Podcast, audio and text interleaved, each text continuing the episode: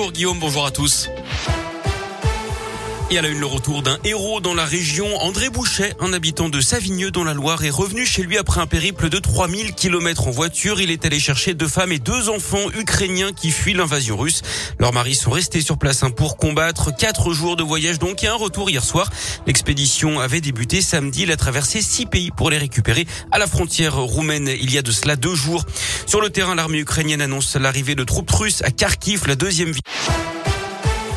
Et à la une, le retour d'un héros dans la région. André Bouchet, un habitant de Savigneux dans la Loire, est revenu chez lui après un périple de 3000 km en voiture. Il est allé chercher deux femmes et deux enfants ukrainiens qui fuient l'invasion russe. Leurs maris sont restés sur place hein, pour combattre. Quatre jours de voyage donc et un retour hier soir. L'expédition avait débuté samedi. Il a traversé six pays pour les récupérer à la frontière roumaine il y a de cela deux jours. Sur le terrain, l'armée ukrainienne annonce l'arrivée de troupes russes à Kharkiv, la deuxième ville du pays. Elles auraient attaqué un hôpital hier sur le plan diplomatique. Le président américain Joe Biden l'a assuré. Le président russe Vladimir Poutine était, je cite, un dictateur plus isolé que jamais. Le président Emmanuel Macron convoque lui un nouveau conseil de défense consacré à l'Ukraine ce matin à 9h. C'est le troisième depuis le début de l'invasion russe.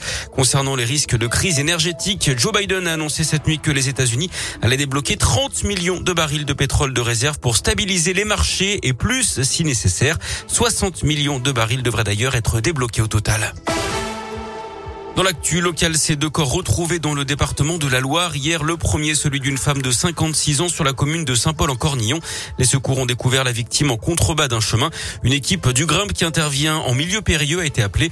Et puis vers 16h30, c'est un homme de 55 ans qui a été retrouvé mort au niveau du barrage de Couzon. Une vingtaine de pompiers étaient à sa recherche depuis hier matin. Trois nouveaux candidats ont franchi une étape cruciale dans la course à l'Elysée. Éric Zemmour, Marine Le Pen et Nicolas Dupont-Aignan ont reçu plus de 500 signatures d'élus. Si tous ces parrainages sont validés, ils pourront donc se présenter à l'élection présidentielle. Les dépôts de parrainage s'achèvent vendredi. C'est aussi le dernier jour, hein, ce mercredi, pour s'inscrire sur les listes électorales sur Internet. Vous avez euh, jusqu'à vendredi pour le faire en mairie. Attention aux arnaques dans le Puy-de-Dôme. D'après la montagne, cinq plaintes ont été enregistrées pour la seule journée d'hier au commissariat de Clermont-Ferrand en cause des suspects qui se font passer pour des policiers. Ils ciblent les personnes âgées et leur téléphone. Ils racontent être en train d'enquêter, de surveiller des personnes des pays de l'Est. Ils demandent aux victimes d'aller acheter des cartes de, paiement prépayées dans des bureaux de tabac pour les aider dans leur enquête. Sur la seule journée d'hier, donc, ils auraient escroqué cinq personnes pour un préjudice estimé à 5000 euros. Du sport du tennis avec le tournoi de Lyon et un petit exploit côté français, la victoire de Caroline Garcia, la lyonnaise, face à la tête de série numéro 1, l'italienne Giorgi, 29e mondiale, mondial, pardon, victoire en 3-7. En revanche, Christina Mladenovic et Océane Dodin ont été sortis au premier tour. Le tournoi se poursuit hein, aujourd'hui avec deux joueuses.